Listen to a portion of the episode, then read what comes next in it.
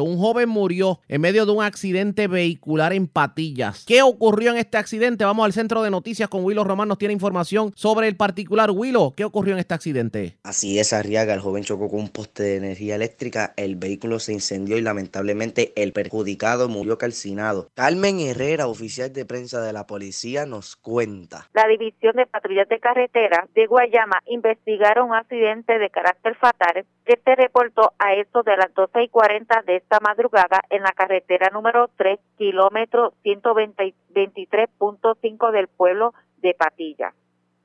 Según la información, Alex Fraticelli, de 21 años y residente del mismo municipio, conducía a una velocidad mayor a la permitida por ley por el lugar de Maunabo hacia Patilla en un vehículo Toyota Scion y al llegar al kilómetro 123.5 perdió el control del volante por lo que impactó un poste de, energía eléctrica que se encontraba a orillas de la carretera, por lo que el vehículo se incendió al momento, calcinándose el perjudicado.